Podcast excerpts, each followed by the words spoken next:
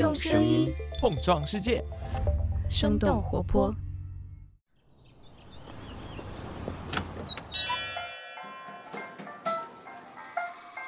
您的生动早咖啡好了，请慢用。嗨，早上好呀！今天是二零二二年的九月七号，星期三。这里是生动早咖啡，我是来自生动活泼的梦一，几条商业科技轻解读，和你打开全新的一天。你知道运动服饰品牌 Worry、巧克力品牌 Raka、葡萄酒品牌 Cucula 以及新晋咖啡品牌 Taika 这几家公司有什么共同点吗？可能提到这个问题会让人觉得有些摸不着头脑，毕竟这些公司我们大多数人都会觉得很陌生。不管是 Raka、Kukula 还是 Taika，这些听上去有趣但是又有些奇怪的单词，实际上都是近些年来在美国出现的各类新品牌。他们都在通过不同的产品定位来吸引自己的目标消费人群。不过这些公司的共同之处，除了他们都是美国的初创企业之外，他们还有一个共同点，就是都拥有一个芬兰名字。其实企业用外语来命名也不是什么很罕见的事情，最有名的大概就是用了丹麦语来命名的美国品牌哈根达斯。但是对于世界上大多数人来说都很陌生的芬兰语，为什么在近几年来成为了美国许多初创品牌的共同选择呢？那我们今天的精解读就与此相关。不过在这里呢，我们也要提前说明一下，由于本期早咖啡芬兰单词的浓度比较高，再加上我本人也没有任何芬兰语的学习背景，所以在今天的早咖啡当中，你可能会听见很多不怎么准确的芬兰单词。的发音，也请正在喝早咖啡的各位多多见谅和包涵。那在这之前，先让我们来了解几条简短的商业科技动态。首先来关注一下比亚迪。根据韩国市场研究机构 SNE Research 公布的数据，在七月份的全球电动车动力电池装机量的排名当中，比亚迪再次超越了韩国的 LG 新能源，位列第二位，仅次于宁德时代。今年七月份，全球的电动车电池装机量和去年同期相比增长了百分之八十，其中排名第一的宁德时代占据了全球电动汽车电池三分之一的市场份额。排名第二的比亚迪，尽管装机量只有宁德时代的一半，但是凭借着百分之二百的增长率，还是超过了市场份额不断下滑的 LG 新能源。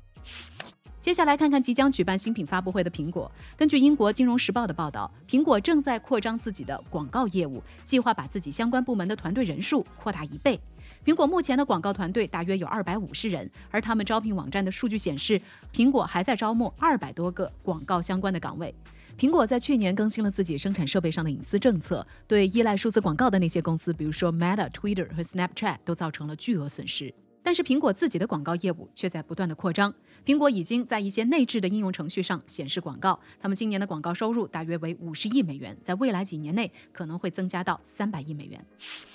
下面再来关注一下美国医疗行业的最新消息。根据《华尔街日报》的报道，美国药店和保险巨头 CVS 在这周一同意以每股三十点五美元的价格收购家庭医疗保健服务公司 Signify Health。这笔交易总价大约为八十亿美元，预计将会在二零二三年上半年完成。CVS 是美国最大的医疗健康公司，通过这笔交易，它将获得一万名签约医生和临床医生，就可以进一步的扩大他们在医疗护理方面的业务。此前，亚马逊和 United Health 等等公司都对这笔收购表示了兴趣。虽然亚马逊没有成功竞得 Signify，但是在医疗赛道上，他们仍然是动作不断。根据日经亚洲这周一的报道，亚马逊正在考虑进军日本的处方药市场。知情人士表示，亚马逊将不会运营自己的药房，而是通过邀请中小型药店在自己的平台上来销售处方药，并且为他们提供配送服务。另外，患者还可以在平台上接收有关如何服用药物的在线指导。这项服务计划将会在明年推出。根据 Business Insider 的分析，截止到2020年，日本本的处方药销量比过去十年增长了百分之十，因此进军日本可能将是亚马逊在未来的增长机会。以上就是值得你关注的几条商业科技动态，别走开。那我们在一条小小的早咖啡动态之后，我们将一起来看看为什么美国的创业公司越来越爱起芬兰名字。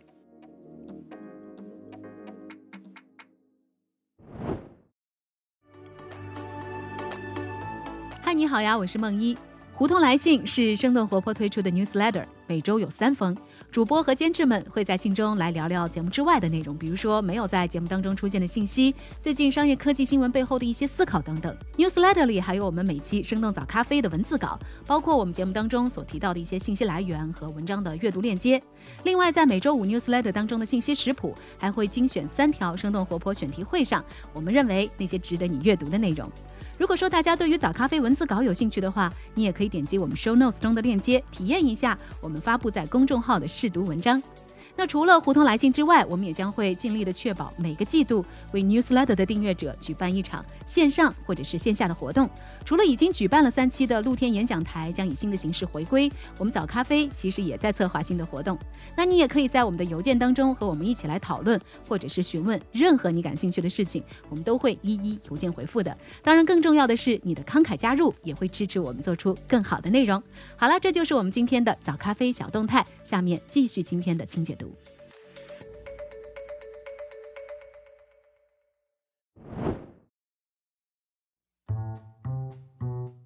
欢迎来到今天的清解读。无论现在的你正在哪里听着节目，我们先来做一个假设：假设现在的你正在硅谷工作，很有可能你的一天是这样度过的：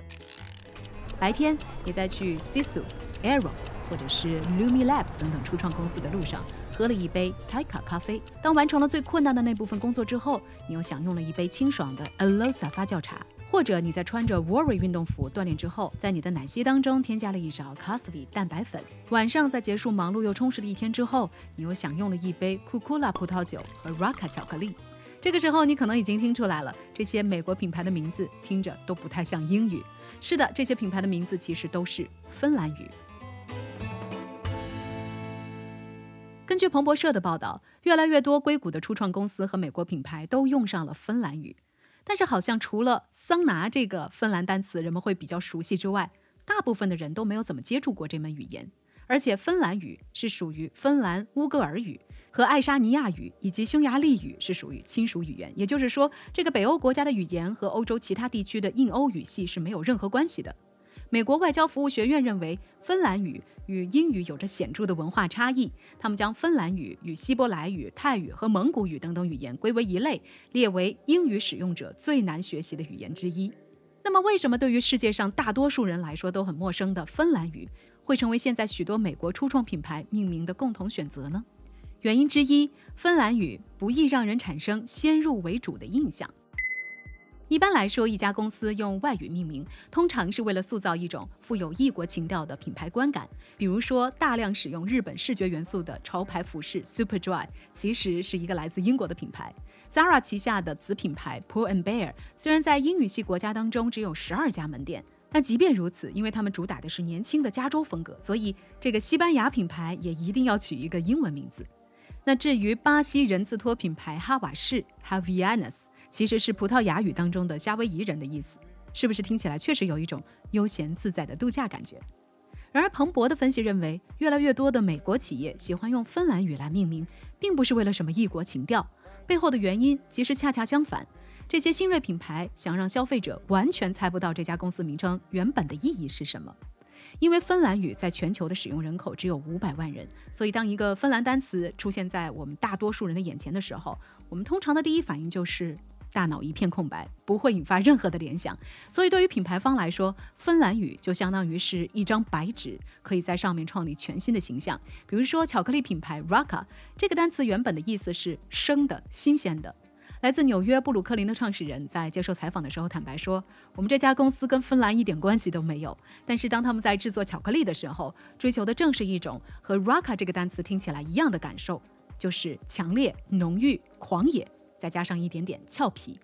另外，由于一个词语在不同的语境当中可能会有不同的含义，其中甚至还会有一些潜在的冒犯性内涵，所以在英美语境当中显得更加中立的芬兰语就相对比较安全，品牌方也不用太过担心会有什么引起争议的可能性。原因之二，芬兰语比较独特，不容易重名。现如今，在竞争激烈的初创市场当中，品牌名字的力量不容小觑。无论一家公司的产品多么独特，在线解决方案多么出色，如果品牌或者是产品的名称没有吸引力，人们就不会购买这款产品或服务。因此，一个与众不同而且能够吸引人的名字是越来越重要了。而从相对陌生的语言当中挑选一个独特的词，是一种将自己和竞争对手区分开来的方式。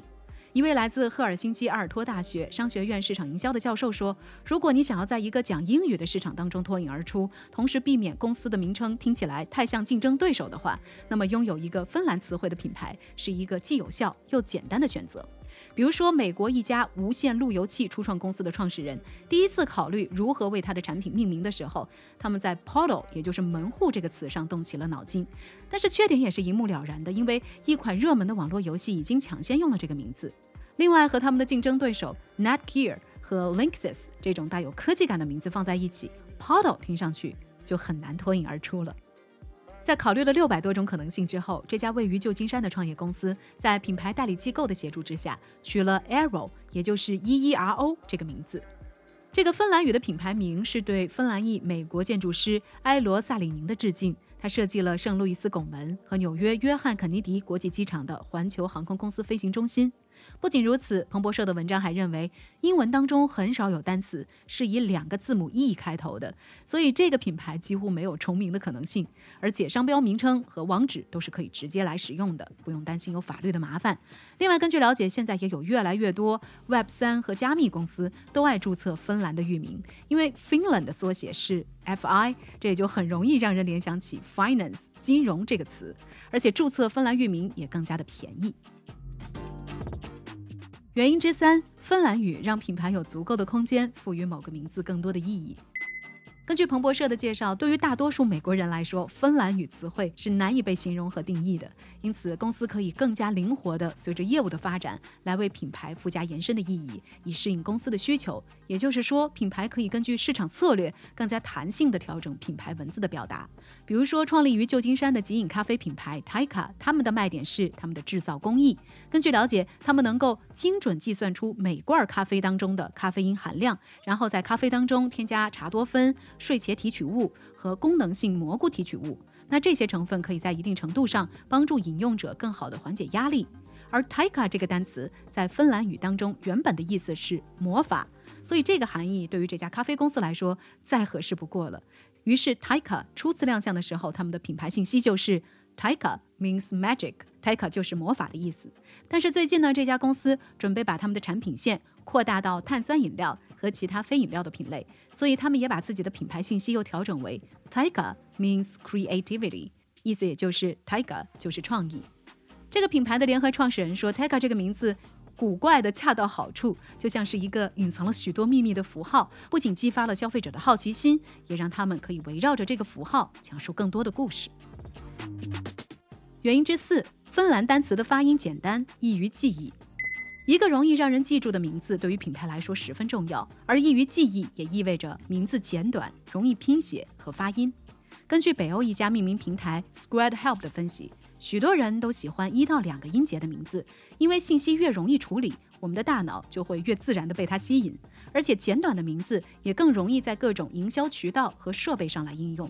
芬兰语虽然要掌握起来十分的困难，但是芬兰语的单词对于英语使用者来说却是比较简单有韵律的，而且发音方式也完全可以按照单词的拼读规律来。所以对于品牌方来说，这样的名字也比较方便他们打开美国市场。比如我们刚刚提到的咖啡品牌 Taika，还有营养补充剂 Alo、医药品牌 Verda 等等，这些取自芬兰的品牌名称音节都不超过两个，而且也比较简单好记忆。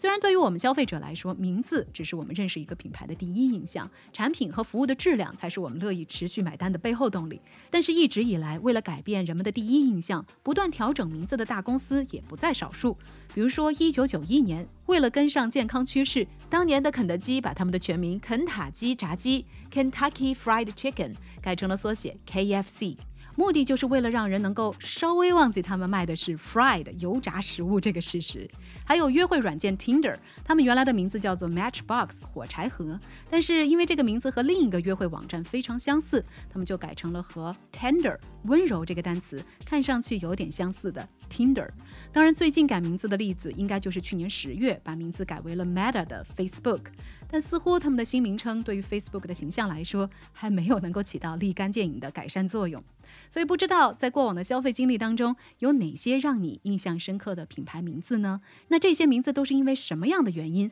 成功的吸引了你的注意力呢？欢迎你在我们的评论区，我们一起来聊聊。好了，这就是我们今天的生动早咖啡。那我们在这周五一早再见啦，拜拜。这就是今天为你准备的生动早咖啡，希望能给你带来一整天的能量。如果你喜欢我们的节目，欢迎你分享给更多的朋友。这会对我们非常有帮助。同时，你也可以在公众号和微博搜索“生动活泼”，声是声音的声，这样就可以了解更多与我们节目相关的信息啦。生动早咖啡，期待与你下次再见。